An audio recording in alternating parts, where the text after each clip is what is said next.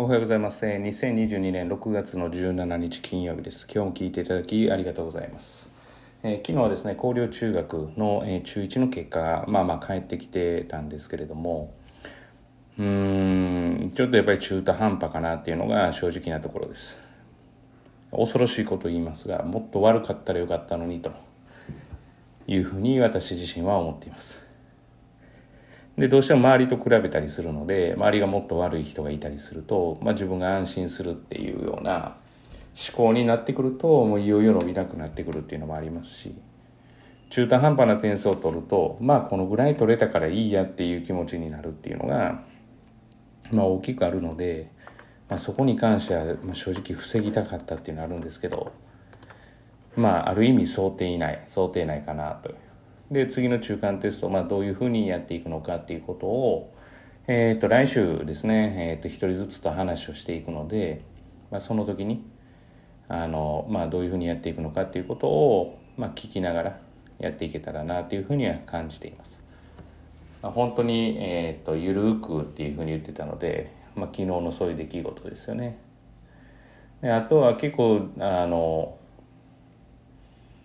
うんどうなんですかねまあ満足してる人もいれば満足していない人もいるかもしれませんが、まあ、あとは今日がですね延期になった広陵中学中3の、えーと、実力テストが、えーと、ありますので、まあ、どういうテストなのかなというふうには思いますね。うん、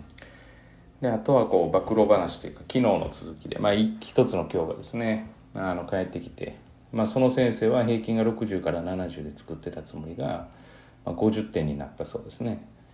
で、えー、それがどちらかというと子供側が悪いというふうな話をしてたみたいで、まあ、本当にそうなのかちょっと聞いてみないとわからないところなので、まあ、それに対して私はもう痛烈に批判したっていう感じですよね。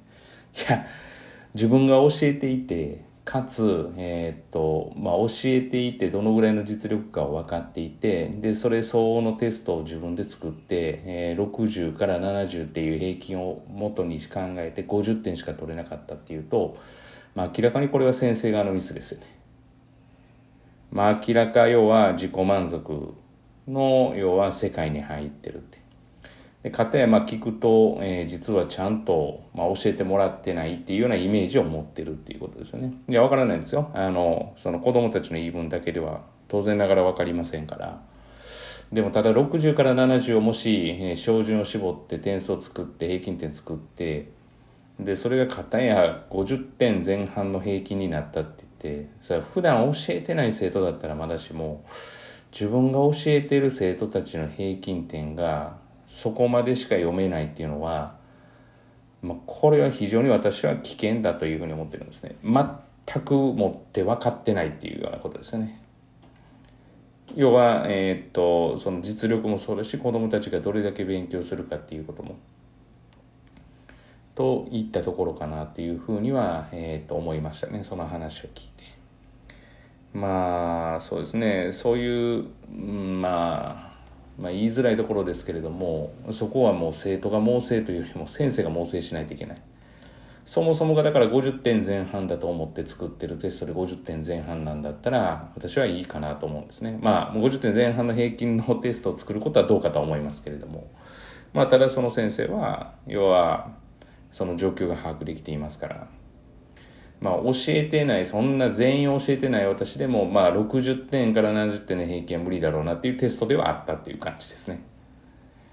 うん、だからまあ、その辺のやっぱり、まあ、塾もしかり、学校もしかりですけど、やっぱり状況がちゃんと把握できる先生っていうのが、私はまあ、一番優れているのかなっていうふうに思っているので、まあ、もっと優れているのはそれをもとに成績を上げられるっていうことだとは思うんですけれども、まあ、成績を上げるっていうことに関しては100%という先生は私は見たことはありませんからそういうことで言うと大事なことはやっぱり見見るということですよね。まあどういうふうにしてそれが合うのか合わないのか。うん、まあプロの世界でやってる選手ですらコーチに教えてもらって必ずしもその結果を出せるわけではないわけで。まあ勉強においてはちょっとは違うというものの、まあなかなか、うん、すぐに全部が結果に出るわけじゃないのかなとは思ってるので、まあやっぱり状況はちゃんと見ることが大事かなというふうには思っています。まあ、そんなこんなで昨日帰ってきたテストと、えー、どういうふうな話を受けて返されたのかっていうことで、まあ、思った感想ですね、を今日は、えー、話しました。なのでテーマはありません。えー、まあ、題名は多分今日最初にご覧いただくときに見ていただいたかもしれませんが、それになります。えー、本日は以上です。えー、もしよろしければこれを聞いていただいている方で、えフォローしていただいてない方は、できたらフォローしていただけると、私もやりがいを感じて嬉しく思います。Apple、Google、えっ、と、Spotify、Amazon、えそれぞれのポッドキャストでも、え聞いていただくことが可能です。えっと、当然ながら、うちのホームページからのも、えー、聞いていただくことが可能で、まあ、もしお聞きいただいたら、えー、他のポッドキャストを使って、えー、要は聞いていただいて、まあ、良ければフォローしていただけると非常に嬉しいなと思います。またですね、えー、何かしらのアクション、えー、していただけると、えー、相談とかからでもいいです。夏休みに向けて、まあ、塾選び含めて、まあ、どうしたらいいかとかっていうこととかも、あ全くもって受け付けております。えっ、と、受け付けておりませんではなくて、えー、しっかり受け付けております。まあ、当然ながらその地域のことはわからないので、まあ、ただこういうふうなものがいいんじゃないかとかっていう客観的なアドバイスはできるかなというふうに思いますので、しかも地域が逆に違えば、えー、自分にメリットがないわけですから、それこそもっと、えー、聞いていただいている方には客観性を持って聞いていただけるのかなと思います。あ、地域が同じでも客観的に話はできますから。あの、そういったことで、やっぱ客観視ができて、かつ冷静に今の状況が把握するっていうのは大事だと思ってるので、ちょっとそれましたが、